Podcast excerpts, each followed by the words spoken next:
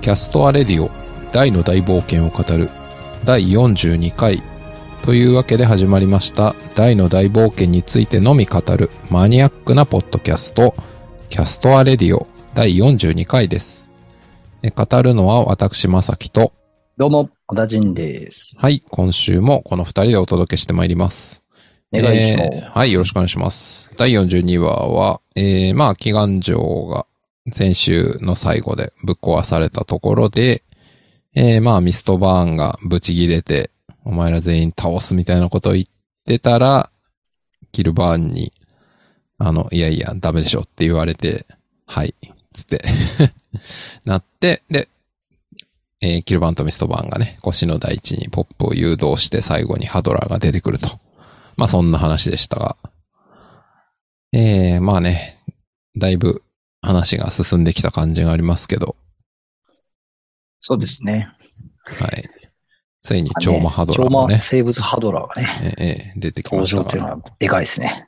はい。ちょっとかっこよすぎたんじゃねえかっていうね。そうっすね。だいぶ、すごいなんかこう演出も、はい。かっこよくしてもらってましたね。なってましたよね。うん。すごいそれね、見てて思いましたね。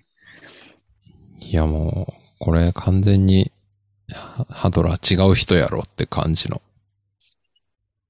すごい。あの、なんだっけ、無人として一皮向けたみたいな言い方を確かアバンがしますけど、なんか一皮どころじゃない向け方してますよね。ああ、アバンって、後で会った時のアバンってことね。後でそうそう、後では会いったはらい。そうそうそう。はいはい。そうっすね。まあ、まあ、さら、まあ、そうっすね。うんうん。まあ、もっと言うと、あの、最後にアバンがあった時にはもっと、なんかもう、悟りの域に行ってますけどね。うんそうです よね。もう俺死ぬし、みたいな。そうそうそう。なんかあと、なんですか、ビジュアル的に言うと、こう、表情っていうんですかね、結構、こう、なんて、キリッとした感じの顔になった印象がありますよね、やっぱ。ああ、まあそうです気がね利い。てるよなというね。確かに。もう鼻水も出ないしね。あとなんか若干シュッとしてますかね、顔がね。ああ、でも、それはなんかあるんじゃないですか。うん。なんか、はい。ちょっと顔あったと思う。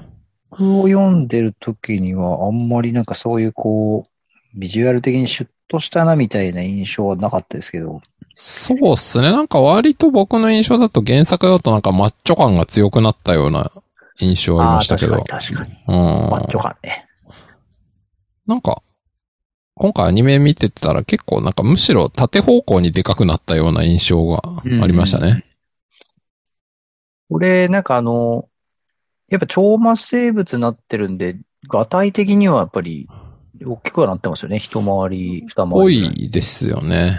ただこれ前も話したかどうか忘れましたけど、はザムザは、なんかどう考えても、あの、通常魔族形態の、なんか、10倍は言い過ぎかな。なんか、6、6、7倍ぐらいの身長になってんのに、まあ、ハドラーせいぜい1.2、3倍ぐらいだから、 い。うん。や何がちゃうねんっていうね、疑問はありますけど。っぱあれですかね、こう、でかくなりすぎると、いろいろ不都合が生じるっていう、あれですか。的がでかくなるとかさ、こと う、か、あの、攻撃力がね、あとあの、バーンパレスに入るのに、ちょっとこう、あ入りにくくな入るりとづ。からいみたいな。まあ確かにそうっす ね。うん、そういう現実的なね、あんなあの、確かに、ザムザみたいになんか、10メートル近くあると、ちょっとう、大変あでれすですねよ。ね。あの、覇者の剣を武器にしようと思うと、あんまでそかうくだ。なりすあぎるとね、前、それ話しましたね。確か。そうだ、そうだ。あの、でかくなると使える武器がない問題っていうのがあるんで。ザムザがそうだっていう話ありましたよね。そうですね。ザムザ、あいつ武器なかったから弱かったんじゃん、みたいな。確かに。覇者の剣使わなきゃいけないからな。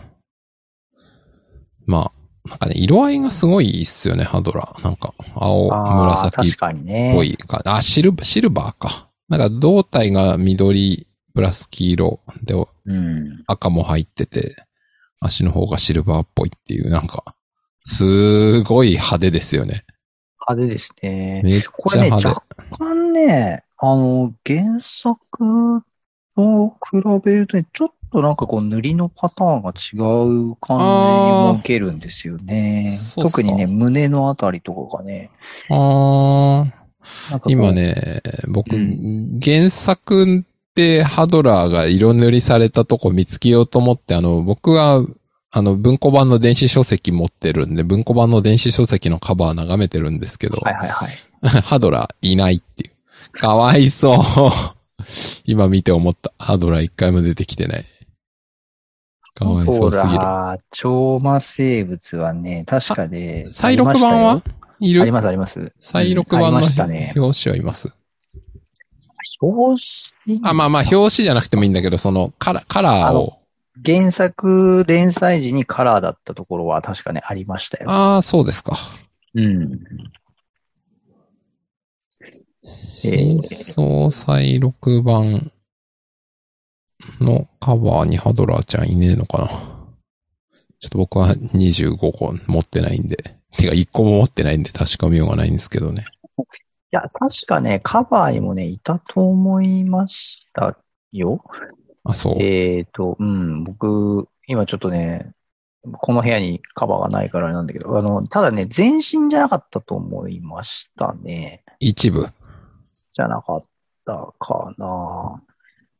あ、えーあ、本当だ。えっとね、10、16、17、18かな ?18 巻の、うんあーちょっとこれ、リンクを、えっ、と、小ノートあなんかに貼っておきますバが。バーンのおじいちゃん版と一緒になんかこう、映ってる感じのじゃなかそうっったすでしたかっけえっ、とね、だ今ったっけ僕が発見したやつはね、うん台の後ろ側に立ってますね。それもあるポップ、ポップがいて、台がいて、隣にアバンがいて、後ろ側にキルバーンがいて、ああ、多分最後の方のやつかな。えっ、とね、多分10、これ8巻じゃないかな。多分。な、なんで多分っていうかっていうと、はいあの、はいはいはい。新総再録版18から20のカバーが公開っていう記事を 読んでるから。はいはいはいはいはい。多分これですね。これの色見ると、あ、でもまあ、ほぼ、今回そうじゃないですか顔うん。の頭のひ額とか赤いし、顔は青っぽいし、肩の部分黄色っぽいし。多分ね、原作準拠だと思いますよ。ですよね。あの。うん。そうそうそう。そこはね、あの、ずれてないはずですよ。派手だね。そう。これはね、だから誰の趣味なのかっていうね。うん。ダボエラ先生の趣味なのかね、こう、ハドラーが、そこは何色にしてくれみたいなね。はあ、自分で決めたんすかね指。定をしたのかと。そうそう。ハドラーさんは何色にしますか何でもいい、みたいな。お前の好きにしろ。みたいな。みたいな。確かにね、この世界の特に魔族の人とか色にこだわりがあるのかどうかすげえ謎ですよね。あんまなさそう。何でもいいとか言いそう。言いそうですし、まあなんかどうなんでしょうね。あの、なんかでも、まあ魔族イメージカラー的なの、なんか暗黒闘技はね、もうあの黒、黒というか紫というか、そうですね。そういう色で書いてありますからね。なんかそこに関連づける色使いがあるのかとかね。ちょっとこう、謎謎。ね、謎ですね。まあ、そんなハドラーが最後に出てくるわけですが。そうですね。ちなみにそうそうそう、そのハドラーのね、話の最後の話よりも、あの、僕今回ちょっと今更気がついたんですけど、はあの、オープニングの、あの、はい歌の最後に、あ、はい。あの、大たちがこう、並ぶシーンあるじゃないですか。ある。あそこ、あのーえっ、とですね、39話からで、大とレオナの、あの、新衣装に切り替わってましたね。うん。全然触れてなかったんですけど。おー、よう気づきましたね。あの、大の剣をいつから持った状態で出てくるのかなと思って楽しみにしてた割に、あの、うんあそう今回気がついて、お、やっぱき前回大の剣出たじゃないですか。 うん。だから今回から変わったのかなと思ったんですけど、でも、実際いつから変わったのかってさっき見返したんですけど、39話から変わってましたね。おー、そうだったのか。そうなんですよ。これでちょっとね、うかつでした。気づいてませんでしたね。いや、まあ、気づかなくてもしょうがない気はしますけど。で、レオナも、あの、えー、バラン編のあの、はいはいはい衣装からサミット以降の衣装に変わってたんですよ。二人同時に変わってましたね。いやー、細かいですね。その辺。う岩上大上陸から変わってました。ーん、すごい。細かい。細かいですね。えー、それはね、今回ちょっとね、一応触れといた方がいいかなと思った。なるほど。ポイントでしたね。あとはあれですね、やっぱあの、冒頭に前回、ポッドキャストで話題にしていました、あの、ジャンクとロンベルクのああ会ね話。が、やっぱりね、あの、ちゃちんょと入っってとましたね。僕、ないのはダメですよ、みたいなことあんま言わないでよかったです。 まあ、入るかもしれませんけど、とか言ってたんで。でも予測通り、予想通りでしたね。まあ、今回すぐ入りましたね。あの、先々に出るかもみたいな話もね、ちょっとしてね、ま小し田たけ家ど。さんがしてましたけど、まあ、そんなことはなかったっていう。うん。あの、前回言ってましたけど、やっぱりあの、ちょっと緊迫した戦いのシーンの間に、話の途中に入れると、やっぱりちょっとなんか緩んじゃうから、こういう、あの、和の話の冒頭で、あの、入れたっていうのは適切な演出だなっていうのはやっぱ思いましたうーね。んまあ、そうかなと思いつつ、ただなんか、始まってすぐこれ出てくると、結構ちょっとと、はいちょっともうこの辺はあの僕の勝手な希望ですけど、ちょっと唐突だった気がしないでもないかなという気はしましたけどね。あの、これ大好き TV でも、あの、豊永さんが触れてくれてたんですけど、はいは福い。永さん、あの、たしう、うまいことっていうか、いいこと言ってたなと思ったんですけど、これ あの、やっぱあの、僕らも触れてましたけど、あのーロンベルクの家に着いたシーンとかがだいぶカットされてて、そうですね。ロンベルクとジャンクの関係性を表す会話がなくなっちゃってたから、確かに。結構ここでこういう会話をしてることに対して、なんかアニメしか見てない人はだいぶこう唐突感それこそ唐突感があるから、はいちゃんはいはと、い。これはね、原作で、その、ロンベルクとジャンクの、その、あの、ベンガーナ王宮の鍛冶屋だったみたいな、あのあ辺の話あ、をありましたね。そうそう、ちゃんとき、あの、原作ぜひ読んでほしいっていうのを豊永さんがね、あフォローしてて、コメントで。確かにね。豊永さん確かにそういう意味ではそ、あれなんです、すごいですよね。なかなか言えないですよ。だから、うん。ね、原作ではちゃんとそこもあるんで、ちょっとアニメでは泣く泣くカットしてますけど、ぜひ原作をっていうのを声に出さず、あ、声に出さずというか、直接言わないでこうなんとなくね、あ、ちゃんと言ってましたね。すごいですよ、あれは。伝える。あ、いや、いや、なんていうか、直接言わないっていうのはその、アニメだとカットされてるんだとは言えないじゃないですか。それは。あ、でもね、なんて言ってたかな、カットされてるぐらいのニュアンスのこと言ってた気がしましたあね。言ってたかなまあちょっと、ましたうん。後で見てみようかな。そう僕でも。もね、いやい私ずはあんまれちゃんと見てないにしてもあれですよ。その、そういう、なんていうんですか、原作との、えその違いがある中で、その、よりこのアニメを楽しんで見るために原作を読んでほしいっていうのは、まあ、その、なんていうんですか、あの、なかなか言えるセリフじゃないなかなか言えないですよね。いや、アニメ見ればいいじゃんっていう。なん大体あなた声優でしょみたいな。うん。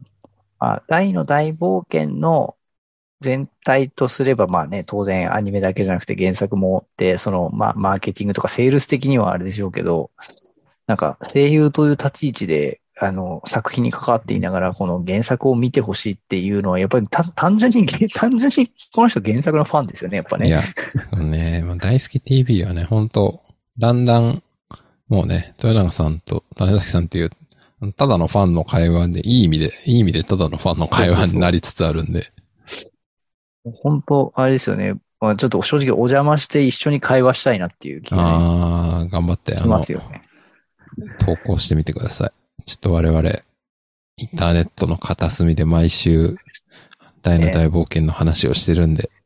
いや、あの僕らが大好き TV 出るのはちょっと難しいと思うんですいけど。や、それはね、こっちに出て150%く無ん理ないなでんすで、かねうーん、まあ、こっちに出てくれるのはそうですね。な、あの、いろんな、なんかこう、奇跡がはまって、あの、バーンの地上消滅阻止ぐらいの確率で出てこれるかもしれないですね。なんですかもう神の涙使うぐらいの感じですでかも、神の涙とドラゴンの騎士っていう、はい。あの、神の異物が2つぐらい揃ってないと無理ですね。 いや、ちょっとね、なんかアピールし続けたい。なんかどっかで出てくんないかな。なるほど。まあ、ちょっと、あと1年あるん で、頑張りましょう押。しつ、押し続けてみたいですね。うん。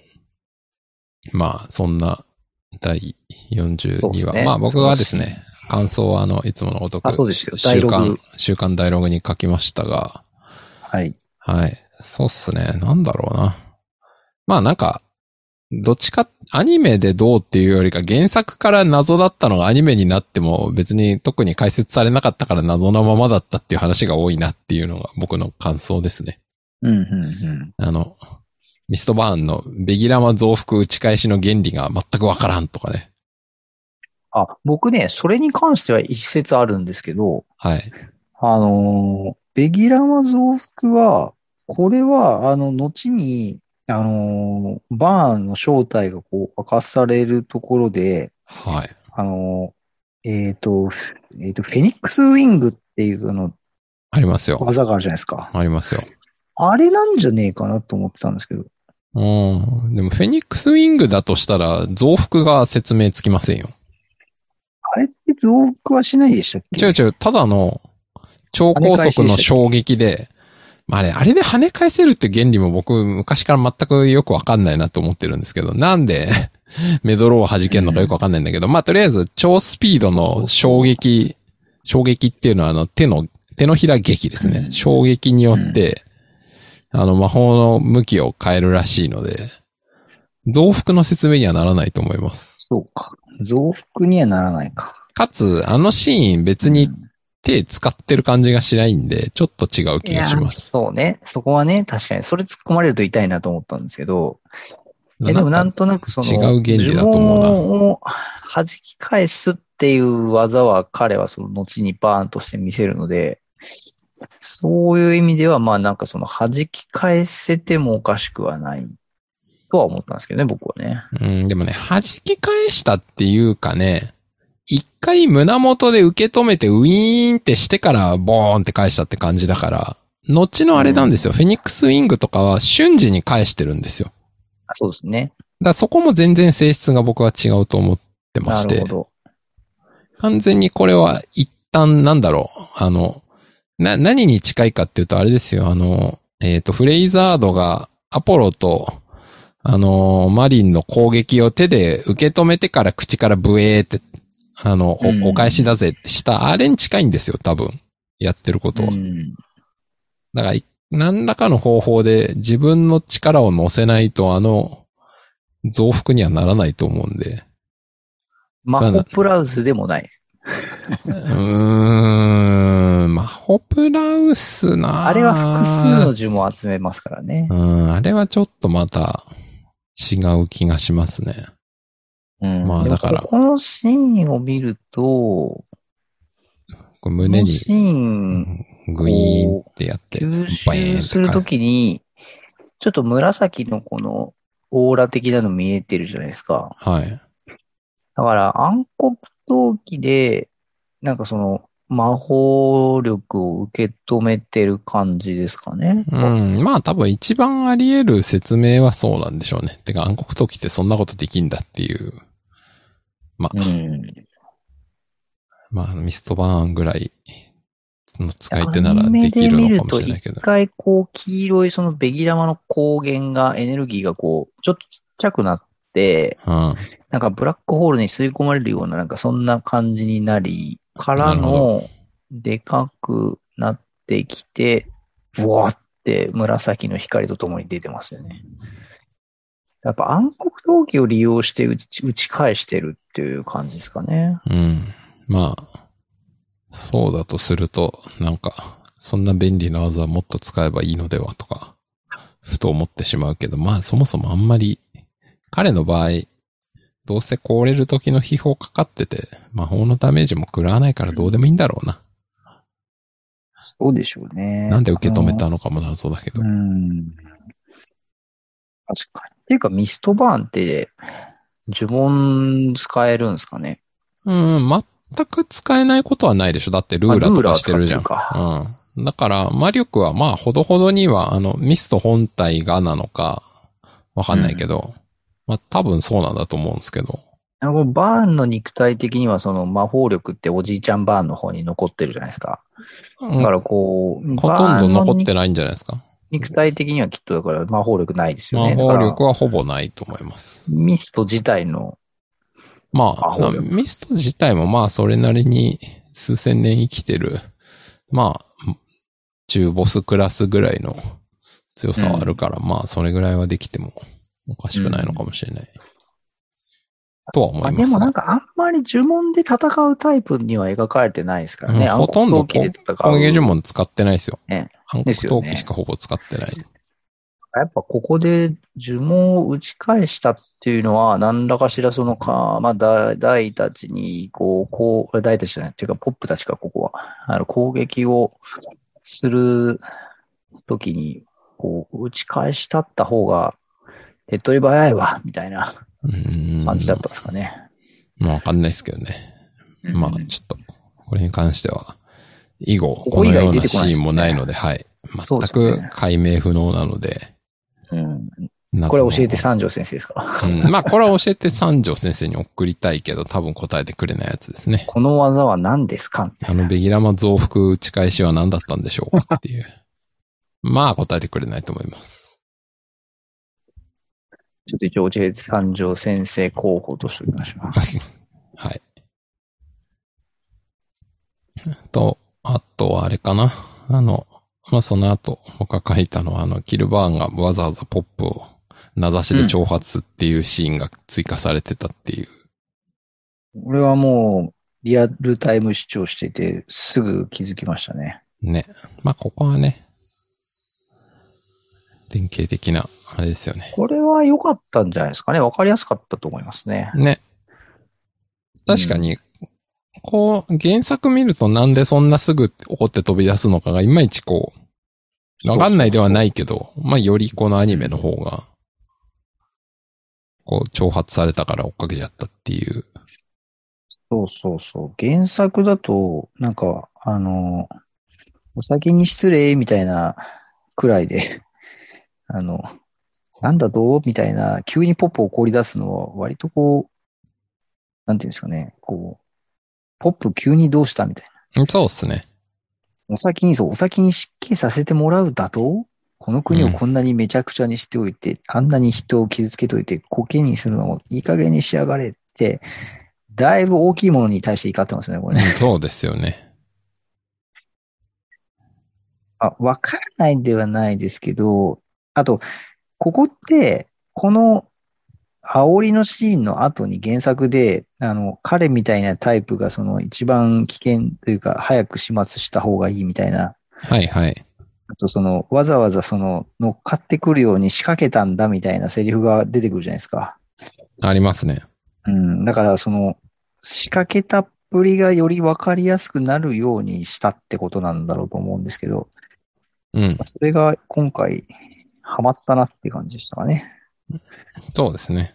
うん。でもね、僕でちょっと気になったのがね、うん。あの、まさきさんが書いてる、あの、台がよく追いつけたなって話もそうなんですけど、はいはい。実はですね、ここげ原作では、うん。あのーギルバーンがですね、ポップに対して、おバカさんだね、僕とミストがまともにルーラーを使ったら君なんかのスピードで追いつけるわけないじゃないっていう言い方をしてたんですけど、ああ、してますね。えっ、と、今回はアニメではですね、あのーえーまともに飛んだらって言ってるんですよね。ルーラーを使ったらって言わず。やっぱあれですね。ルーラーじゃなくて飛べルーラーだっていう話が、多そ分う、そうそう。あそこは僕そこまでちゃんと見てなかったけど、まあでもそういうことですよね。完全に飛べルーラーですからね、あれ。あの、ルーラー使うと、もう、もうなんて言うんでしょう。あの、多分問答無用で、その、祈願城の、祈願城じゃねえや、マンパレスのどっかまでとか、こう、行っちゃうじゃないですか。瞬間移動しちゃいますよね。そうそうそう。だから、その、飛んで追いかけられるようにするって意味では、ルーラーじゃおかしいっていうのは、そうこっれすね原作読んでた時から僕思ってたんですけど、これちゃんと言い換えてきたな。なるほど。ちゃんと飛べルーラーに修正しましたね。そうなんですよ。で、それで、その、えっ、と、まさきさんが書いてる、あの、ヒュンケルが北西へ行けって言って、 大がそのまま飛び出して、なんで追いつけたか問題ですね。そうですね。ここはね、僕思ったんですけど、あの以前、えっ、と、ヒュンケルが、えー、ダイたちと一度離れて、あ、クロコダインとヒュンケルが離れて、で、あの、ヒュンケルが、えっ、と、バランの、との戦いのあの、隆起周辺のとこで、えっとはいポはいップが隆起周を迎え撃ってるところに、あさっそうと登場するシーンあったりじゃなまいでしすかたね。はいはい。そう、あそこでやっぱあの、 どうやってヒュンケルここ分かったんだみたいな時に、あの、陶器の力を感じるみたいな話をしたと思うんですよ。ああ、しましたね。はい。だからやっぱこれあの、何らかしらその、陶器を感じたのかなと思ってたんですけど、僕原作としてよく見たらですね、うあん。の、実は、原作では、あの、台が飛び出していく瞬間の、うん。コマ前だったかなおう。えーとですね、そう、1コマ前にですね、ギャン、あ、1コマ、うん、1コマじゃないか。あえっ、と、飛び出した後にね、ドーンギャンの時に、に光が見えるんあ、ですよ。本当だ。先に二つっ光ってる。本当だ。見えてたんだ。ていうのが原作だとわかるんですけど、今回のアニメだとわかんなかったです。ないっすよね。そっか。なかったです。はい。むしここはろ、ね、まあ見える、じ見えるぐらいだったのうかん。そう、そのぐらいしか離れてなかったタイミングなのかっていうと、もうちょっと離れててもおかしくねえかなっていう。もうちょっと間があった気がする。だって、結構それで言ったらヒュ、ンね、ポップが死の大地に着陸してからギルバーンにこう殺される寸前になるまでまあまあ曲がったぞみたいな。そう。あとね、そう、ヒュンケルとマーム結構会話してて、そうっすあ。そう、台来てから飛ぶまでにちょっと時間経ってるから、まあ、原作の逆に見えてる方が、そんなに時間経ってなかったでしたっけみたいなツッコミでなくしたのか。なるほど。うん、でもまあ、何らかしらその光源というか、その、先に飛んでる二人をちょっとこう見、見えるようなぐらいの位置関係だったのかなみたいなのはちょっと原作を見、改めて見て思いましたね。うん。っていうかこれ時間、うんいつなんだろう、なんか原作だとちょっと夜っぽく見えませんこのギャンのシーン。確かに。あ、でもその後見ると別に夜じゃないか。でもね、これはね、そういう意味で言うと、このギャンのところの、やっぱ飛べる裏で飛び出した台と、その先に見える二人のこう、ルーラの軌跡を、あの、白で表現しやすくするために、空をあ、ベちょタっ塗とりし。たんじゃないかっていう。まあ、本当にそれだけ。だって昼っぽいっすもんね。これ。まあアニメでもそうだったけど、まあ普通に。まあ漫画的にどうしてもその見、うん見見やす、見せやすくするために、なるほど。背景かなみたいな気がします。そうですね。その後のシーン普通に明るいもんな。そうそうそう。なるほどね。そう。だからまあでも魔法力なのか、その陶器なのか、何がしかをやっぱり探知して飛んでってるんじゃないかなという気はしますよね。確かにね。魔法力探知できてもおかしくないもんな。に。うん。そりゃそうだ。そうなんですよね。そこはね、そうかなっていうのはちょっと思いましたうん。確かに。ね。うん。あこれでしたね。えっ、と、キルバーンの、あえー武器の話あ。あ、何死神の鎌、鎌で音コントロールするのは無理があるんじゃないですかっていう。そうそうそう。あ、ちなみにね、まさきさんあれ死神の笛ですねあ、笛か。鎌じゃないのか。そう。いや、だからね、そのね、僕は、実はその死神の笛っていう武器の名前なので、そもそあもあれは笛がメインで、鎌は、あの、二次的な、その、なんていうんですか、機能だなっていうふうに僕は理解して、あ。ああ、なるほどね。そう、だからそもそもは笛として音を鳴らして、相手に幻覚を見せるもの。で、幻覚を見せた上で動きを止めてから、その付属の鎌で首をちょん切るっていう、そういう作りのものだという理解をしてたので、だからあんまりこうなんですか、打撃武器と鎌部分でこう、やり合う武器ではもともとないっていう理解をしてますね。うーんつまり、他の武器と激突するつもりがないそうそうそう。うん暗殺用の道具だから。なんならあれはそもそも武器じゃないっていうね、あ、武器じゃないのね。なるほどね。死神の笛っていう、こ笛だからねう。そう、道具っていう。あだからドラクエとかで言うとこの装備じゃなくてあれ道具みたいな。うんそうそうそう。で、なんかその道具にたまたま鎌もついてて、その殺せちゃうっていう。あ、それだけ。そうそうそうう。なんじゃないいかなという。っていうことは大した威力じゃないんじゃないかっていう。うん。そう。だからその強度的にもそんなにね、こう、強い強度じゃ、武器じゃないんじゃないかな、みたいなね。うん。確かに。うん。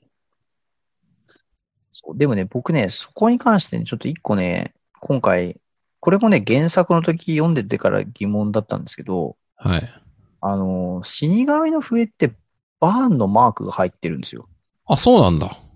はい。あの、今回の、えー、アニメでも原作、元々の原作でも、ちゃんとバ見ーンのマーク入ってるんですけど、バえーっンのマーク。と、はい。えっとですね、死神のその、なんていうか、か鎌の部分の、えー、あと、鎌の部分と柄の部分の間、ちょうどこう、つなぎ目の部分っていうんですかね。あー、なるほど。はい。あのー、えー、Amazon プライムで行くと8分11秒とかのところとか、これバーンのマークか。そうそう。あのもうちょっと多分ね、わかりやすいのは、後半の方のその死神の笛使うシーンで、ほうほ多分ね、出てくるんですけど、あの、バーンのマークがね、入ってるんですよ。う。へえ、じゃあ何バーンからもらったのかなそうそうそう、だからね、そうなんですよ。それがね、こう、ちょっとどういう、あ、そう、えっ、とね、13分50秒、51秒、52秒ぐらいのところで、あの、鎌振り回すシーンでね、クローズアップされてて、これバーンのマークですよね。あの、ボーマのメダルとかについうてたやつーん、なるほど。だからあ、キルバーン本当だ。本当だ。でしょで、うんキルバーンってそもそもその、要はバーンの直属の、まあね、部下とは言いつつ、その、まあ、ウェルザーが派遣してきた派遣して。きてね。そうそうそう。だから、その武器とか持ってるものって、なんかバーンから与えられたものじゃないものを使ってるべきなのではみたいな思ってたんですよ。おーでもなぜかバーンのマークが入ってるんですよね、これ。まあ、確か最初に、かい、バーンの階層かなんか、キルバーン、違う違う、ミストバーンの階層かなんかで、初めてキルバーンが出た時は、鎌確か持ってなかったんで、鎌ってか笛はいはいはい。まあだから、その後バーンにもらったっていうのは成り立つんじゃないですかね。っていうふうに今度考えていくと、この鎌はもしかしてロンベルクが作ったのかっていうね。あー、でもな。献上した武器のうちの一つだったみたいなね。なんかロンベルクでもああ、こういうなんか卑怯そうな武器作るの嫌そうじゃないですか。そこ、そこなんですよね。と、あとはこのバーンのマークをうん。ロンベルクが入れるかっていうと、コーマの杖とか多分入ってなかったし、なんか、まあこれはあれじゃないですか。バーンのお気に入りコレクションなんじゃないですか。ああ、もう伝説のブック、武道具的なバーンコレクション。そう。バーンコレクション。それをし、それをキルバーンが、団長、まあ、あれか、その、六大団長の抹殺をするっていう役割を与えられたときに、じゃあお前これ使えや、みたいな、渡されたって感じですかね。多分。わかんないですけど。あ、それ、教えて三条先生で聞いてみたらいいんじゃないです か。キルバーンは死神の笛を誰からもらったんですかって。僕はバーンだと思います。バーンのマーク入ってますけど、とそうそう。まあそうなんじゃないですかね。まあ何らかのエピソードでもらったんじゃないでしょうか。あ、ちなみに、あのー今思ったんですけど、これバーンからもらったっていうのは、僕結構ある、ありなんじゃないかなと思って、うん。例えばですけどこれバーンからもらったとすると、これバーンには効かないみたいなね。ああ、なるほどね。いやこれ、これバーンに効いちゃったらまずいじゃないですか。うん、でもなんかあのほら、後半でバラン暗殺しようとして失敗してたから、うん。あるレベル以上の相手には効かないとかあるんじゃないですか。ああ、ドラクエゲームでありそうなパターンでそうすね。そうそう。相手のなるほど。なんかの呪文耐性みたいなのが高い人には効かない。なるほど。僕、バランに聞かなかったのは、ドラゴニックオーラで鼓膜を覆ってたみたいな、まあ例えばそ。ういう話なのかなと思ってましたけどね。うん、まあもしかしたらそうかもしれないし。あの、なんだっけそうなまあ、聞かないか。ほら。、あの、バイオプリズンの毒ガスも、なんか微弱な回復呪文体に貼れば効かねえみたいな、ありましたあね。の、マームと、老子がやってた。まあ、あんなこ感じのことができるんじゃないですか。熟練者は。なるほど。常になんか念の防御みたいの薄く張らせとけばこの手のやつ大体効かないみたいな。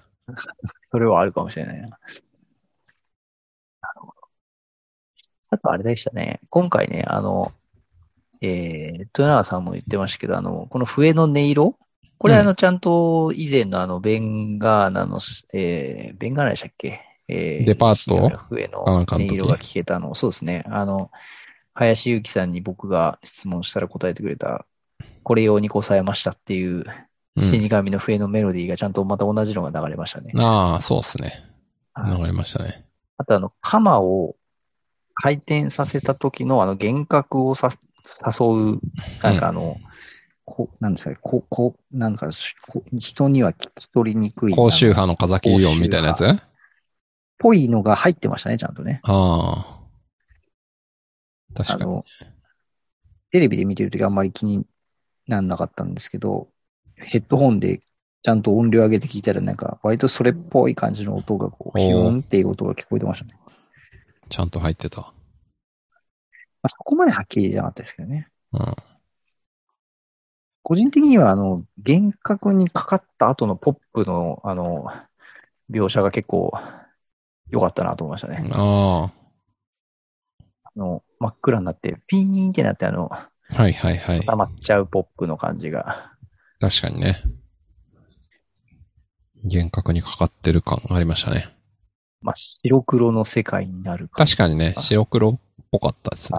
うん、なんか漫画だとね、原作だとそもそもが白黒で、ちょっと表現しづらいですけど。そうそうそう。あんまりなんかそこの印象って強くなかったんですけど、やっぱこうアニメらしく幻覚にかかった感をうん。ね。出しなんたか色情報がなくなったみたいな感じがね、良かったでですよかっね。たですね。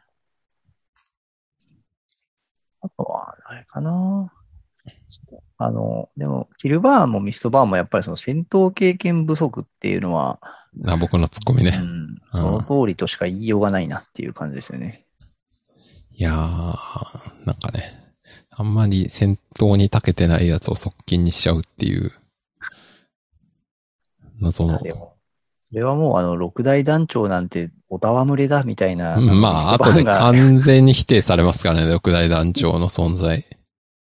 いや、もう完全にこの、まあ、ミストバーンもキルバーンも、まあ、ミストバーンはね、もう言ってみれば、その肉体を守るためでしかないし、うんまあ、キルバーンは、ウェルダーがその派遣そうですしねた。。まあ、バーンの監視、そうそうそう。だから、バーンにとっては別になんか、あの、なんて言うんでしょう、こう、部部下として、その、側近としてはいるけど、うん。まあ別になんか自分からその、よし、お前たちこういう役割でこうだって言ってるわけでもないから、まあ、そうですね。まあしゃあないよねって感じですからね。うん。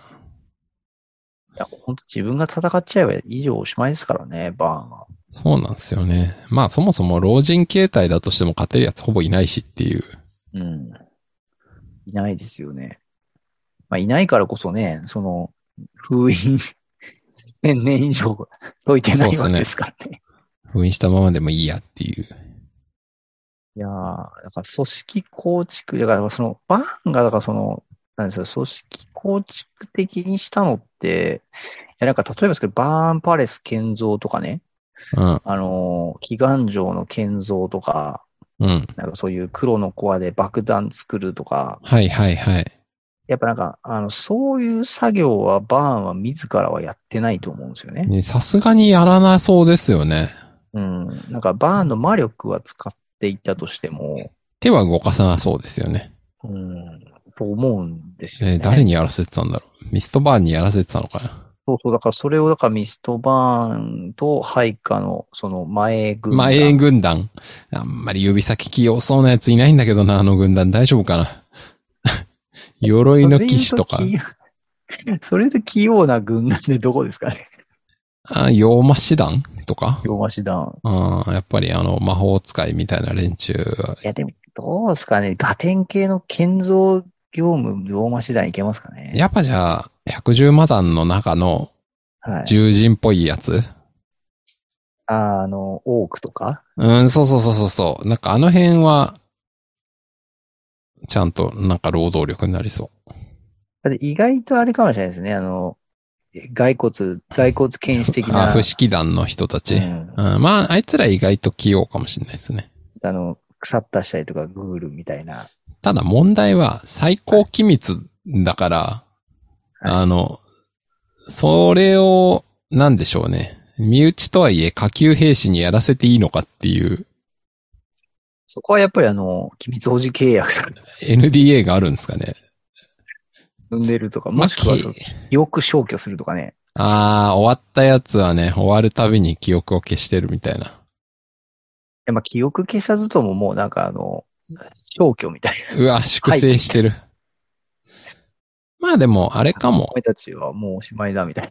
前軍団とかでなんかあれかもしれないですけどね。なんかもう本当に別に、バーンが、の自分の暗黒陶器とか、ミストバーンとかのあれでできるやつなら別に、ね、彼らの、まあ、ある意味、精神的な部分をそのままもう注入すればその通りに動くから、もうお前ら、もうなんか別に、もう実質手足みたいなもの意思とかないんで、そう、意思とかなく、はい、わかりました。黒の子は製造します、みたいな。白建造します、みたいな。まあ、そんな感じかもしれないですね。これも教えて三条先生候補ですかね。あーどうやって祈願城とかバーンパレス作ったんですか誰が作ったんですか誰が作ったんですかっていう。働かされたのは誰なんでしょうかっていう。うん。いや、なんかあれだけのものを、やっぱその、なんていうんですかね、こう一瞬にして、なんか生み出す、形として生み出せちゃうみたいなところまでの魔力はバーンにもないんだと思う。さすがにないでしょうね。それは。いくらなんでも。いくらバーンがドラえもん的に何でもできると言っても、それは無理だろうっていう。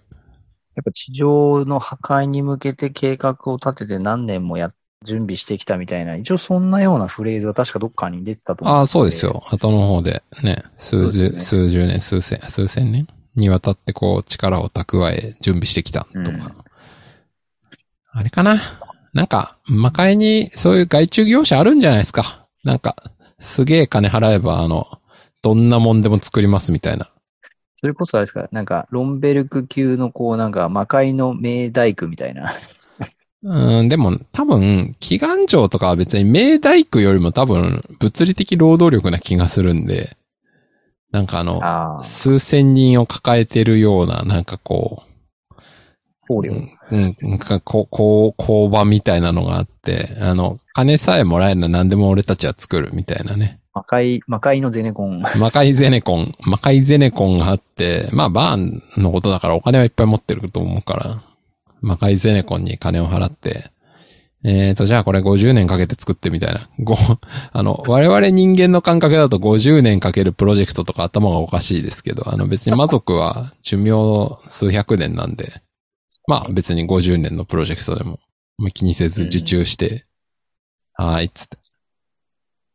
あれですよね。多分あの、想像するに、やっぱりあの、バーンパレスとか、あの、やっぱこう、バーンの魔力を帯びてる、こう、建造、建材を使ってるじゃないですか。ああ、まいあ、やなんかまあ、帯びてるっていうか、まあそうですね。あと、あとでバーンの魔力で浮いてるみたいな話浮でいすかてら、ね。るみたいな。そうそうそう。で、多分あの、祈願城の、あの、城部分も、あの、砲撃食らっても平気みたいな意味で言うと、やっぱうん何まあらまあ、かし多らの分そうい何うらねかしか魔力染み込んでる可能性はありますよね。うんだ、多分だからそれを染み込ませるのに、結構な年月がやっぱりこああ、あるかもしれないですね。確かに。う、うん、確かに。あれなんですかね。その、ゼネコンの現場にバーンが毎日行って、あの、この岩に毎朝、あの、8時から1時間一生懸命注入してバーンが帰ってって、その、 その材料を使って、あの、ゼネコンの労働者たちが、それ作るみたいな。もしくはなんかあの、コーマの杖みたいな、こうなんかあの、献血じゃないけど、こう、あああ。の魔力を抽出して、なるほどね。抽出したあの、なんか、ボトルなのそうそかうそう何なのかがこう毎日運ばれてきて、あ、これ今日のバーン様のやつだから、これをあっち側の流し込んで、つってね。そうそうであの出てきた建材を使ってセセメンセメントに、セメントには混ぜ込んいでセメントに混ぜ込んでね。ミキサー車でこう、ウケる なぁ混ぜて。魔界ゼネコン大変だな。ハイゼネコンすごい作業ですね。いやーでもなんか、ありそうなのはそう、その話。だバーンが自分でやるとは思えないしね。うん。一瞬で作れるんだとしたら、あの、祈願城壊されて、あの、あんなにミストバーンが慌てるのおかしいんで。うんあれ相当金と手間がかかってるっていう考えるのが自然だと思うんかかっで。祈願城もバーンパレスまあもキルね。バーンはね、おも、おもちゃの一つだぐらいのこと言ってますけど、まあ、まあだかそうら他にもあるんでしょうね、多分ね。出てきてないやつがね、きっと。あの、ほら、だってね、過去、ロンベルクの階層かなんかで、過去ってここの後出てくる、ロンベルクの階層かなんかで、そのバーンの居城第何拠点目みたいなのとかあったじゃないですか、ああ、あ確りか。ましたね。だなん、なん、その、城的なやつですら何個も持ってるはずなんで。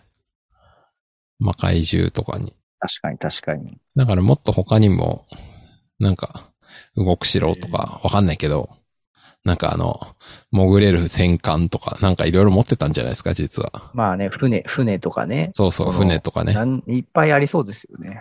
うん。実際いろいろ持ってたんだけど。みたいあなー。それ、あれだなあとやっぱあの、僕はもうやっぱ黒のコアの爆弾作るのはそう相当な技術力だと思うんですよね。あー、でしょうね。あれはやばいですよね赤。爆発物、なんとか資格みたいなのをい持っや、てるような。危険、危険極まりないんで、なんかもうよっぽどあの、かつね、そんなのバレるわけにいかないんで、もうなんかものすごい秘密の、なんか開発、特殊軍需企企業みたいなとこに。あの委託してるんじゃないですかなん魔界の、なんか結晶、く黒の、なんとかのあ結そ晶うそうそうみたいなのを使って作るみたいな。はい。黒魔章かなんかをこう加工して。黒魔章む黒魔章うん、なんか黒魔章なんか忘れましたけど、なんか、それに無尽蔵に魔力を吸い込む。だからやっぱあれもバーンが一生懸命魔力注入してた可能性もあるし。うんうんうん。やっぱそこはあれでしょうね。相当な、相当な、こう、まあ、予算とうん。年月が年月かかかっ。いてるやー、冗談抜きで100年、200年ぐらいのプロジェクトなんじゃないですか。ですよね。あんな6個も作るわけだし。いやすごいっすよね、ほんと。いやー、一大プロジェクトですよ。一大プロジェクトすぎるよな。やっぱ壮大ですよね、ほんと。バーンの計画。すごすぎますよね。なあ、もうなんかちょっと若干後半してくると、ちょっとなんかバーンの計画が、あの、潰されたことが、ちょっとあの、なんかかわいそうみたいな。バンが、バンが、かわいそうな。いやー。千年かけたプロジェクトが、あの、最後にして、こう、終わる。結構な大変なことですよね。いやー、感動的なこのでもタイミングの悪さですよね、バーンのね。ほんの1年前とかにやってれば簡単に成功してたのにっていう。うんああ、このタイミングでやっちゃったみたいな。本当ですよね。いや、失敗、失敗の、失敗すぎるよな。いやー、すごいですよ。まあ、それはだいぶ先の話なんで、まあその辺になったらまたそうですね話すとして。あちなみに今回ですね、僕あの、原作になく追加されたシーンとして、非常にあの、細かいシーンとして気がついたところがありまして、はい。あの、ハドラーがですね、登場したところでですね、うんダボエラ先生がですね、登場するんですよ、一瞬だけ。あ、一瞬映りますね、なんか。はい。なんかちらっと水晶玉で覗いてますよ様子を見てね。る。はい。でね、これ実はこここの描写が入ったことで、まさきさんがあの書いてくれていた、ハドラー登場時のあの雷が何かっていう、はいはい。あのハドラーがその電形呪文を使わないっていうう、こう、書いてたと思うんですけど、いうん。や、僕ね、これ、あの、ダボエラがそこに出たので、うん。ダボエラがやっぱ改改造した後に何らかしらの、あの、転送装置的なものを使って、なるほどね。あの場所に転送させた時の、なんかそのタイムマシンとかって登場するときにビキャーンああ、なりますね。なんかあるあバックトゥーザフュるー。チャーとかでも。バックトゥーザフューチャーとかね、ターミネーターとかそうそうそね、う大体あの、電撃がボボボボって周りに走って、あるじゃないですか。タイムスリップしてきますもんそうそうねそ。確かでにねあ。のーえっ、と、今回の Amazon プライム20分0秒01秒あたりにそのザボエラのシーンがあるんですけど、はいはい こ。れあの、よく見ていただくと、超魔生物改造してたそのハドラーのあの、カプセルみたいなやつが割れてるんですよね。うん。で、そのカプセルの台座にですね、なんか黄色い宝玉がなんかこうついてるんですよ。ほう。僕の想像としては、この黄色い宝玉から何らかしらの魔法力が使われて、その、あそこの海の上に、なんうかん転送されたんじゃないかと。なるほどでなんねか。その転送の時に何ら、ちょっとその想像以上にちょっとハドラーのエネルギーも出ちゃって、あの、はいはいバーンって爆発したみたいなな。破る裂ほしたどみたね。いな。なるほど。説をちょっと考えてみました。ああ、まあそれはあるかもしんないですね。確かに。え、なんか、あえてこのシーンって別に入れなくてもよかったシーンだなと思ったんですよ。はいはいい。はい。確かに。うん、でもなんか入れたってことは、で、あの、ザポエラの水晶玉見るとビカビカビカっていうハードラーがちゃんと見えてるんで、なってますね。そうで、ちょっとね、ザポエラがね、汗かいてるんですよ、ここ。うん。だから若干ザボエラも、この装置転送うまくいくんじゃろうかみたいな。ああ、実はね、ちょっと不安だったっていう。みたいな。ちょっとそんなね、あの、推測をしてみました。確かにね、転送されてきた感ありますね、このハドラー。そういうことか。うん。確かにな。んじゃないかと。なるほどね。転送されてきたハドラー転説。送ハドラはい。まあそうかもしんないです。ー。うん。なるほどね。ははい。あとね、あれだ。今回ね、僕あの、えー、前回か前々回かな、あの、散々パラ暗黒闘技全然ダメージ受けねえじゃねえかも、ああ、言いましたね。ミストバーンの技が大したことねえみたいな聞い。てねえぞ、みたいな。はい。今回見てて、あ、ヒュンケル倒れたって思ったんですね。ああ、まあまあ、まあ原作でも確か倒れてましたけど。倒れてるんですけど、うん。そう、あの、ま、まあ、トーマクグチ、ローマメッサージンだけを食らってたメンバーは倒れるほどには至ってないので、まあ、ヒュンケルが倒れたのは、まあ、やっぱりなんか直接的なあの攻撃が何度かあったんで、ビュートデストリンこのが辺ぶっ刺されたとかね。そう、そのあたりが原因なのかなと思ってはいるんですけど、でもやっぱあの、ちゃんとヒュンケルは倒れてたなって、あの、思い直しました。彼はダメージを受けてたと。うん。間違いない。それはね、ちょっとね、改めて見ててね、あ、なんか、ミストバーンの攻撃も効いてないわけじゃないんだなって思いましたうね。ん。ですそんねな。感じだね。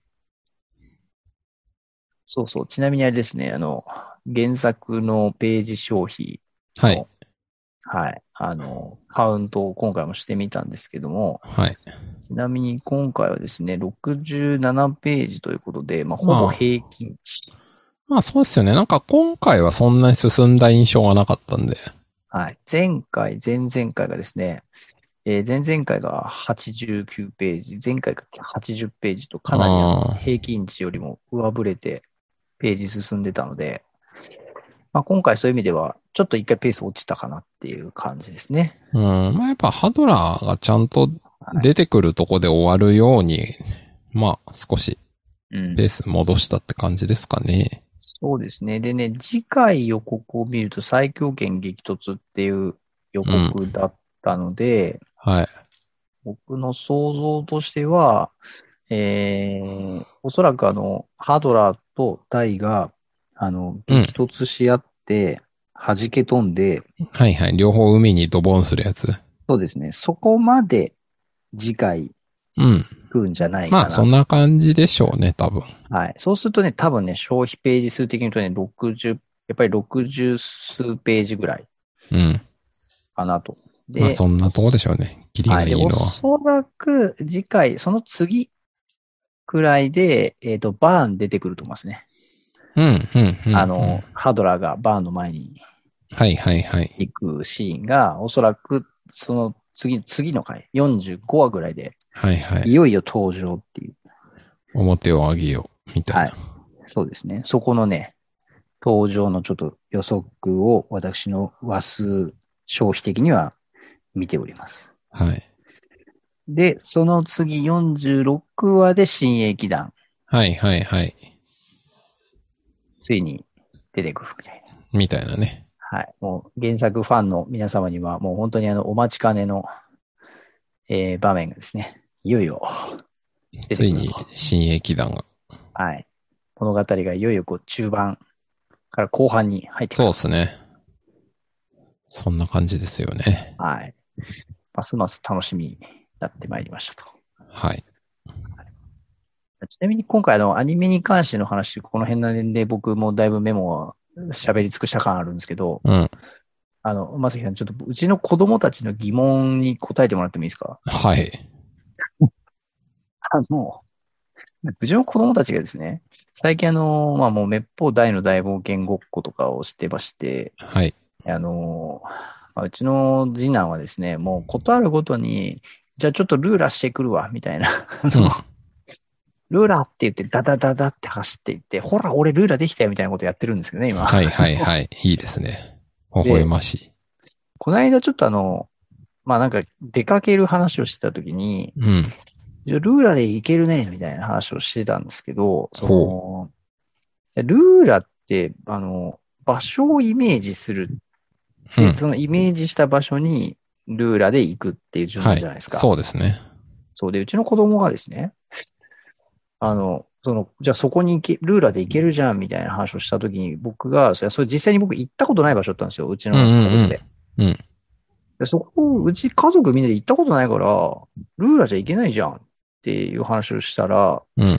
え、でも写真とか見ればイメージできるじゃんって言われて、なるほど。いやこれルーラって実際に行ったことがないと、そこに行けないのか、行ったことはなくてもイメージさえできれば行けるのか、これどもっちだと思いまう、すそれは大変いい質問ですね。どうなんでしょうね。なんか、つまり、行ったっていうことは、その、ある意味人間 GPS 的な、その人体の中に位置情報みたいなのが残ってるからまた行けるっていうことなのか、行ったことがあるからうん強いイメージを持てるから行ける。うんうんうん、まあ、どっちか、どっちに近いかみたいな話ですよね。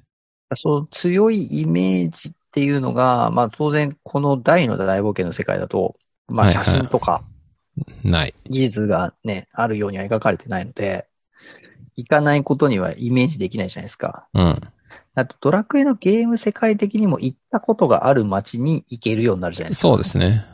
確か多に。分、うんその、その場所のイメージを持つっていうことが、この世界においては行くしかない。うん。なんか身体けど GPS 的なね。まあ映像的に見見るためにも、まあでも、見るだけなら水晶があるんですよ。この世界は。ナバラ、ナバラさんたちもはい、はい。ナバラも見てるし、バーンもやってるし、結構水晶で覗き見できる人はいっぱいいる感じがするんで。それで行けるかと。まあ多分、無理なんじゃないのかっていうのが僕の予想で。やっぱなんか、うん。身体的にその場所のなん行ったことがかあ、る。地磁気みたいなものを、 なんか染み込んだ上で、よりそこの印象の強い場所にルーラーで行きがち、みたいな。あれで未す熟だとワンピースの、ワンピースのログポーズみたいな、あの、その場にいると何かの、 何かが溜まって次の場所を示すみたいなの。あーりますけど。僕ワンピースわかんないけど、まあそううん、わかんないけど、まあそういうことなんじゃないですか。ち人間地磁気レーダー的なうん。のがあるんじゃないですかじゃあね。どれだけその、まあ、鮮明な映像とかがあっても、行ったことがないと、やっぱルーラはできない。うーん、多分、だってね、そしたら詳しいその行った先の話を行ってきたやつから詳しく聞けば、じゃあ、ルーラーで行けるかって言ったら、それで行けたらなんかおかしいじゃないですか。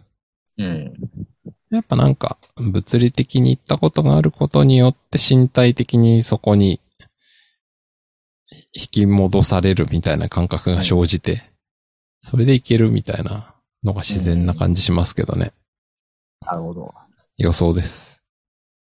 なるほど。いや、僕も行ったことないとダメだと思って、子供たちに話したんですけど、いや、でもイメージはできるじゃんって、うん。すまあげえね。こ、子供たちにね、言われて、まあ、まあ、まあ、現代の子供たちだから、まあね、あの、高画質な映像 当たり前ですし、はいまあ、はなんならね、VR とかでね、もうその、その空間に疑似的に体験するみたいなこともできなくないから、い。うん。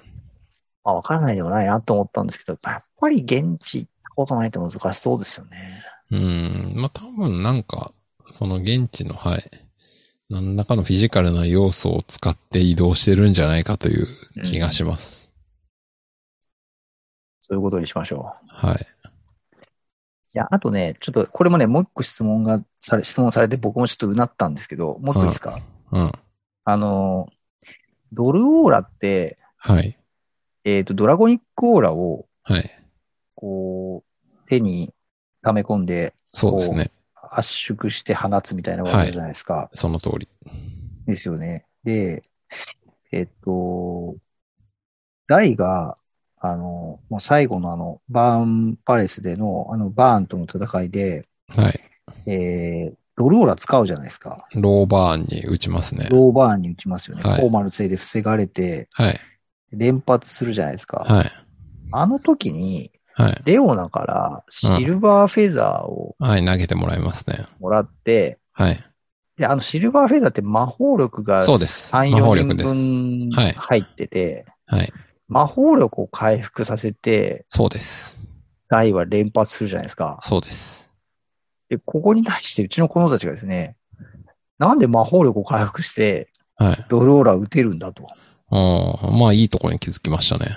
ドラゴニックオーラじゃねえのかと。はいはい。大変いいとこに気がついてます。はい。これ僕ちょっと答えれなかったんですけど、これ、まさきさんどう思いますまあ、これは僕の中での答えは割とシンプルで、はいドラゴニックオーラそのものはドラゴンの騎士の身体に流れてる特別な陶器なわけですけど、それをコントロールして射出することには魔法力を使ってるっていう、だから呪文なんだっていう話なんですよね。ああ、そうか。まあ、ドルオーラって確かに竜陶器法呪文って言そっうでてますす。ね。だから、えっ、と、打ち出してるもの自体は圧縮したオーラなんだけど、制御するのには魔法力を使って発射してる。だから、はいはいはいはい、はい。えっ、と、もちろんドラゴニックオーラが尽きても打てないけど、魔法力の側がボトルネックになっても打てない。両方がある程両方度、必要なんだ。そうです。両方、だから、うん。ゲームのパラメータで言うと HP、MP、オーラポイントみたいなのがあって、MP10 とオーラポイント30使って打つみたいなイメージですね。そうか。なるほどなんかね。 MP の方確。かに。で、ダイのあのシーンで言うと、やっぱダイ自身がドラゴンの紋章を使ったとしても、やっぱり魔法力の総量がそこまで上がってるわけじゃないので、結構やっぱドルオーラが MP も使う呪文だと思うんですよね。やっぱあんだけのオーラを魔法力でコントロールしなきゃいけないから。だかならるほ、どやっぱあれなんじゃないですかね。オーラはそれこそ体に流れてるけど、魔法力もまあまあ体に流れてるのかもしれないんだけど、やっぱそれが尽きちゃうと、一瞬で連発ってのは無理なんで、そこはやっぱりこう、ドーピング的な感じで、魔力チャージすることによって、すぐもう一回コントロールして打てるみたいな。そうか。魔法力を、そうか。まあ、やっぱそう、確かに打ち出す呪文っていう言い方をしてるもんな。そうです。ただ、打ってるもの自体はオーラなので、魔法カンタとかでどうにかなるかって言ったらなんないんですよ。うん。打ってるもの自体、飛ばしてる物はオーラだから。ただ、術者が使ってるのは魔力とオーラ両方っていうか、うんうん。まあ、魔力を使って体に流れてるオーラをコントロールして放出してるっていう。まあ、そういうことなんだと思いますね。そうか。だから、大の、大は、オーラ的には、ドルオーラ3発を放てるド、えっ、と、ドラゴニックオーラははい。持っていて、そうです、そうです。ドルオーラただを戦闘中にガバッと回復する方法にはほとんど示されてないので、ああ、ドルオーラじゃない、ドランゴニックオーラをね。そうですよね。で、そでそれは多分寝た。まあだかりしないと回復しないんじゃないかと思われるんで。ら魔法力的に、えっ、と、2発撃つまで分しか魔法力がなかったと。まあ、あの時点ではってことですね。確かギガストラッシュとかにも、のためのライディーンとかも、なんじゃら、やらちょろちょろ使ってるはずなんで。まあ、あの戦いの開始時点でどれだけの魔法力がわかんないけど、少なくともあの、い連発だの一個前打ち終わった時にはドルオーラをもう一回やるだけの魔法力の方があんまり残ってない状態確かだったということかな確とかに。に。なるほど。なるほど。そうか。呪文、確かに呪文って言ってるもんな。なうん。るほどな。うん。そうか。いやー、非常にスッキリしましたね。あ、そう。それはよかった。いや、ちょっとそこのね、読み取りが浅かったですね、僕もね。いや、まあ、僕も別にあの、 根拠ないけど、そう、そう読み取るのが一番自然かなと思っただけなんいでや。、自然、自然だと思いました、僕も。うんうん。うーん。まあ、ただ、そのシーンに関して言うと、なんか、魔法力がボトルネックになってドルオーラが打てないだろ、みたいなのを、あの場にいた全員がしっかり認識してたっていうことは、なんか、レオナとかも、よう分かってんな、そんなことっていう疑問はありますけどね。それが分かってないとあの連携プレイ成立しないんで。そうそうそう。あれ一瞬だって、レオナの方をチラ見して、そう。アイコンタクトして、もう、レオナ察してますからね。そうそう、どんだけ、なんか、名ピッチャーと名キャッチャーなんだよみたいな感じなんですよ。いや、わ確かに。かりすぎだろっていう。しかもそれバーンにバレちゃいけないわけですからね。いや、その通り。バーンは、なんか連発はできなそうだな、魔法力かなんかがボトルネックになって、って思ってるから余裕ぶっこいてるんで。でもね、うんうん。ダイとレオナはフェザーっていうものが俺たちにはあるんだぜっていうことを隠してこう、バーンを欺いてるわけですから。うんうんうん。いや、だから、 どんだけ、 ローバーンにバレないようにそれ仕込むとか大変だと思うけどなっていう別の疑問はありますね。うんうんうん。あ、でも、あれか、大のセリフの中で、えー、そうか。バランが、なかなかの名推理、だが外れていたらどうするドルオーラ恐ろしく魔法力を消耗あそうそうそうそうあまあ言ってますね限界のはずだ。魔法力がつけ言っててますね世の反撃が来たら、もちろん、分かっているさ。これを放ったら俺の魔法力がゼロになる。で、チラ見して、は、だけど反撃は絶対にない。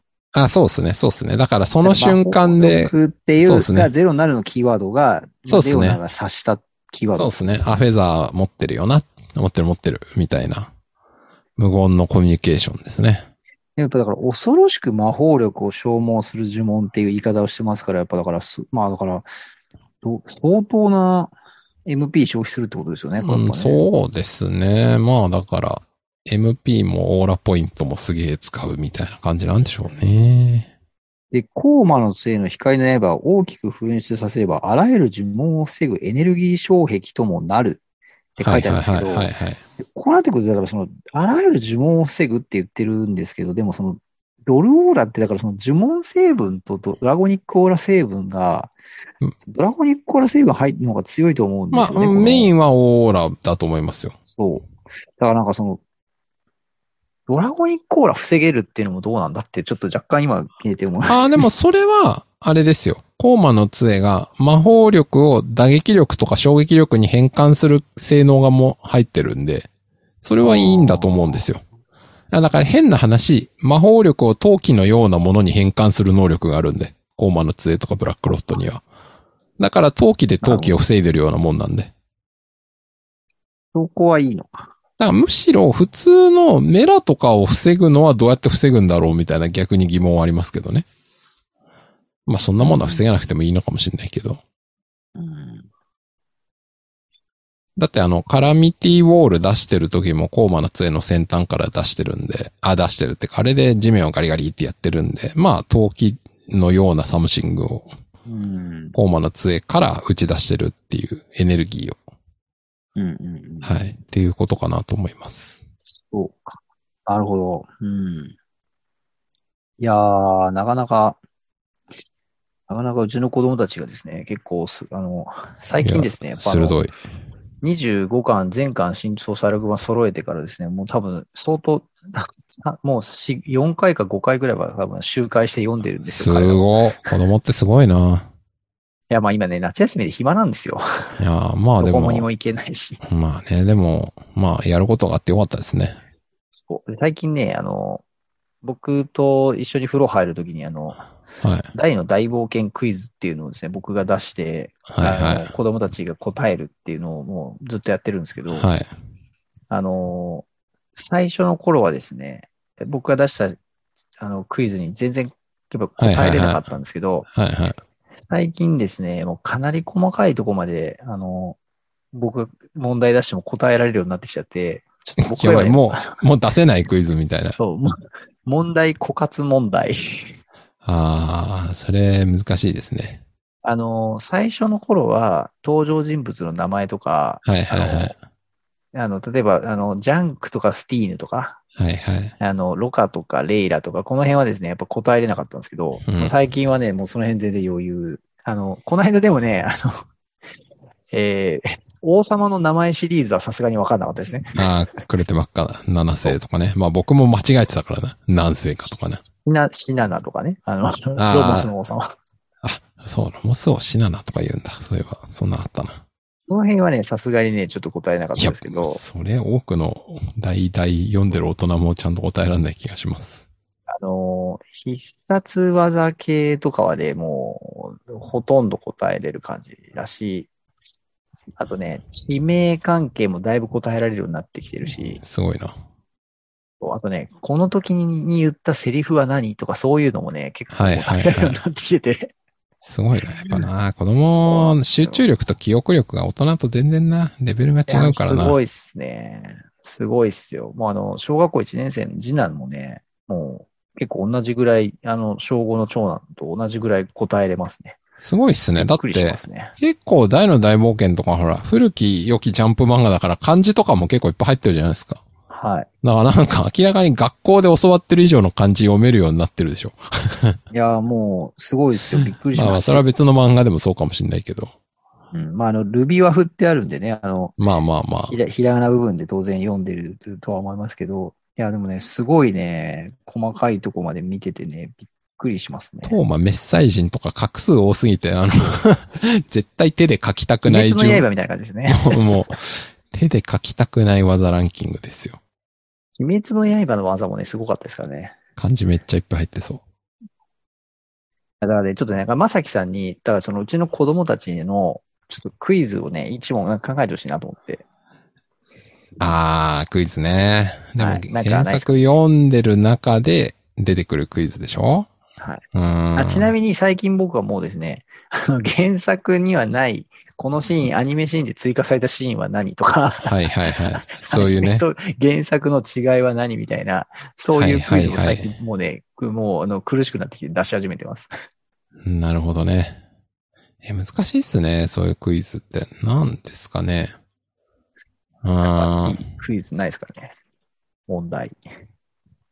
問題か。難しいな。まあ、なんか、せこいところで言うと、あのね、えっ、と、エピソードの途中に入ってるあの、キャラクタープロフィールとかから出すみたいな。あ、それはね、結構出してま す、あああいうところがほら、マニアックな情報じゃないですか、入ってるの。ちなみにね、うちの子供たちはね、僕よりそこ覚えてます。ああ、じゃあ逆にダメですね。あの、なんか、この話が終わった後のヒュンケルはレベルいくつとか、う わそそうんな、そういう僕の全ねく。覚えてないから無理だな、そうそんなの。そういうのね、僕よりね、彼らが問題出してきて、僕が答えれないっていう場面がはいはいはい。多々あります。うーん、なるほどね。あの、この時のキャラクター人気投票第何位は誰とか、いね、やー、そん なの絶対覚えてないわ。無理無理無理。もうなんか、うちの子供たちね、よくわかんないんですけど、そういうなんかあの、キャラクターのデータとかね、はいはいはい。あそういうの好きなんですよね。ああ、すごいですね。それはすごいと思いますよ。なんか他の漫画とかでも結構あの、そういう設定情報みたいなのの、わざわざあの、うん。なんですか、オフィシャルガイドブックみたいなやつ買ったりとかして、はいはいはい。見たりとかしてるんですけど、なんかね、うん大の大冒険は、あの、端末についてるやつとかね、めっちゃ見てますね。なるほどな最近だからね、もうなんか、あの、その、キャラクターのプロフィールみたいなのを、なんか勝手に自分で、あの、うん。なんか、ノートに書き出してて、おー、すごい。あの、勇者を自分にして、なんかああの、戦士とか、あ、はい武はい、道は家い。とか、なんかな仲間を勝手に作って、おー、強さとか、あの、そういうのパパララメーパラメータタををね全部そう、埋めて、レベルとか呪文使えるやつ何とか、あのはいはいはい。装備品とかもね、なんか勝手に考えてね、あの、もう妄想してますよ、うちの子供たち。すごいな。いやー、すごいですね。なんかもう、そういう楽しみ方をしている子供たちを見ていて、あの、なんか、僕が子供の頃より、あの、 子供たちが楽しんでるなと思って、はいはいはい。確か まあ、に。親としては嬉しいなと思いますね。はいはいはい。なるほどね。なんか問題浮かびましたか問題、え、何ですかね。うーん、台が、左手でアバンストラッシュを打ったのは全部で何回でしょうとか、そういうどうでもいい謎々しか思いつかなかったですね。え、その問題だいぶマニアックじゃないですかうーん。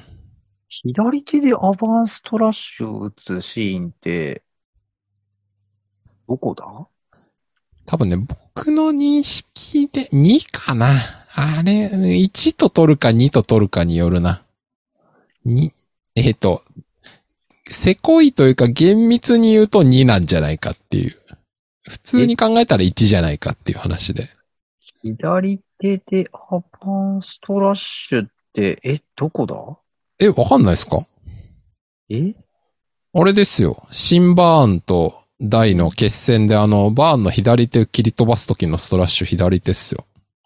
ストラッシュクロスか。ちょっと待ってください。え、マジで俺偉そうに言ってるけど、これ違ったらあれだな。え、ちょっと待ってくださいね。シンバーンシンバーンの腕を切り飛ばすストラッシュ。手を切り飛ばすストラッシュってことあは、あ、いや、そうだよね。左手だよね。天地まとそう、天地魔ま刀の構えをポップが、ポップが、えっ、と、シャハルの鏡とあれでく、シャハルの鏡を使って崩して、その時に飛んでくるストラッシュの、まずアローが左手で、ブレイクも左手。え、ちょっと待ってください。え、えっなんでそと、こ左手なんだえ、だってそれは、えっ、と、あれですよ。カラミティエンド、あの、ギガストラッシュに対しての天地魔刀の構えで打ち破られた時に右肩を深く切られてるからですよ。カラミティエンドで。おー、だからここは左手なんです。ほんとだ、左手だ。この時台はあんまり右手がうまく動かないんですよ。ほんとだ、左手だで。彼基本利き手は右手だし、お、右ですよねお。そう。ただ、この時になると、一応左手にバランの紋章を発動して、まあ右手10に対して4か5は出てるんで、まあまあまあそこそこの威力はあるんですよ、左手でも。なるほど。だから今回、あ、今回じゃないか。アニメだと来週出てくるその、超魔ハドラーと最初に戦う時にあの右手がハドラーの攻撃を受けて痺れちゃって、最初右手が使えないんでしょうがないから左手で頑張って剣抜いて、こうなんとかやり過ごしてから右手に、が動くようになったっつって持ち帰って右手で、あのアバンスラッラシュイデしますよンアね。バンストラッシュとかライデンストラッシュするんで。けど、この時は右肩がカラミティエンドで切られてるんで、左手で打つしかないんですよ。ほんとだ、俺これ全然気づいてなかった。えー、本当あ、だから僕は1回か2回かって言ったのはクロスだから、2回かな、みたいな。ここで左手を使ってたって、僕今まで全然現したことなかった。そう。左手を使ってバーンの左手を切るっていうね。おーなんだころうねれはいい問題。まあ、みたいなことをなんとなく思いつきましたね。いいや、やそれ要するにすごい何は何回でしょうみたいな前回読んでないとわかんない質問とかできるじゃないですか。ポはいップがメドローは打ったのは全部で何回でしょうとか、何ま回とかねあ出す方もさ、ちゃんと数えてないとクイズになんないから難しいんだけど、そうなんですよ。そう、そのね、その、 おっしゃる通りでね、最近ね、そのクイズを出す前に、ちゃんとあの、確認をしてかあの、ら、ファクトをね、ファクトをちゃんと見ておかないと。そうそのれがね問題は成立しねえぞっていう。そうなんですよ。もうおあっしゃるの通り、。センター試験とかである、これは問題として成立しなかったので全員正解ですみたいな。ねえ、あの、下手するとね、あの、子供たちからね、え、それは違くねってな審議が 入って、風呂上がりに原作を確認するっていう時間が発生するんそでしすて実際に違うみたいな。そうそうそう。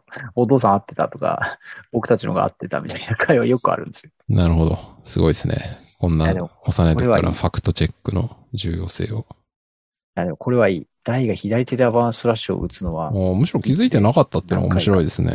うーん。や、もう本当これ全然原作読んでて、左手でわざわざ打ってるみたいな、あの、理解というか認識をしてないですね。おー、面白いですね。やっぱだから、あの、小田人さんとか僕ぐらいの何回読んだかよくわかんない読者でもやっぱりこう、一回こう頭でこうだと思って読んでるともう、そ、次からそういうとこって見えなくなるんですよね。まあこれはあらゆることがそうだと思いますけど。うん。あ、確かに、ギガストラッシュに対してフェニックスウィングで守って、カイラミティエンドでぶっそう。ひ右肩をぶった切られてますね。それのダメージが残ってるんですね。ああ。そういうことか。そういうことか。うしゃーってすげえ血出てますもんね。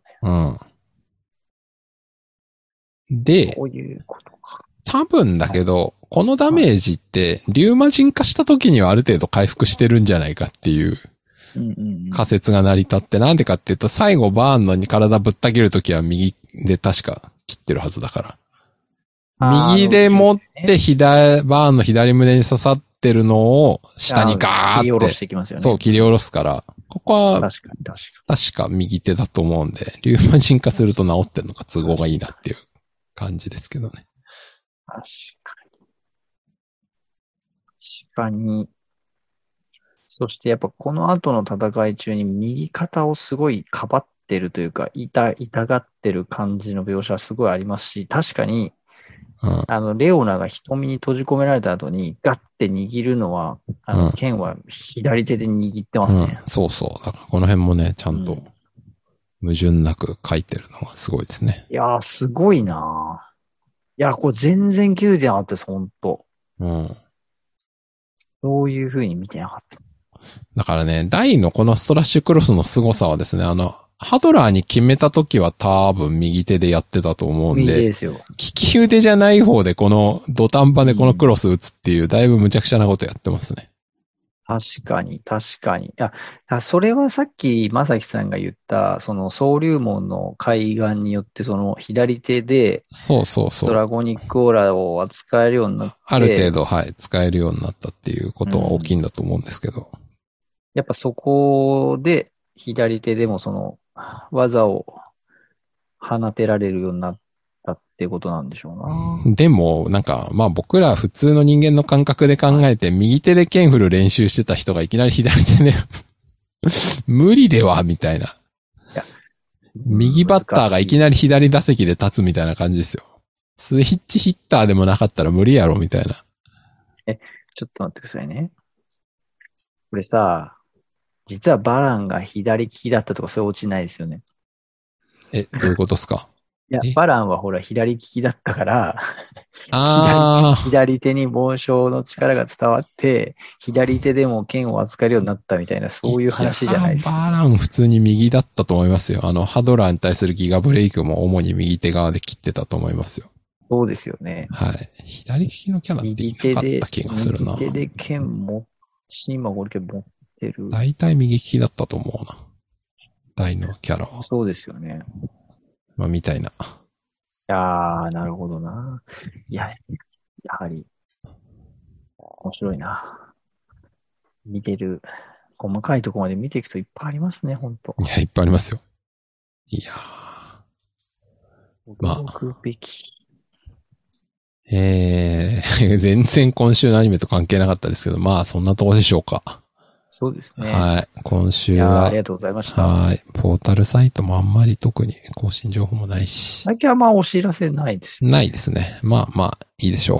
はい。あーあれですね。えっ、と、プレミアムボックスの予約期限が、あと2ヶ月と迫ってまいりました。あれ、小田人さんもう買ったんでしたっけこれ。予約しましたよ。あ、じゃあはい。僕まがどさうすきるか。さんが予約するだけですよ。ねあえ、とは困ったな。ちょっとあと2ヶ月ね。プレミアムボックスね。一応リンクをもう一回貼っておきましょう。これ完全受注生産ですから。てか大体受注生産なんじゃないかっていう、あの、傘とかも。はい。はい。ぜひ、ぜひ買いましょう。まあちょっと。なんかちょっと追加情報みたいなのが。えちょっと、あの、ブえっ、と、なんだっけ、あの、ほら、えっ、と、えー大好き TV で、あの、斎藤 V さんがあ、本当ですか今週、ちょっとだけなんかね、この本当件っすか話してましたよ。ああ、そうですか。なんか、そういういろんなのを用意、なんか、追加コンテンツを用意してきますみたいな感じのこへーとを確か言ってた気がしましたね。はい。そっか。はい話。ちょっと、もうあと2ヶ月あるんでゆっくり考えます。はい。はい。まあじゃあ今週はそんなところでしょうかね。はい。はい。ありがとうでは今週もお聞きいただきましてありがとうございました。ございました。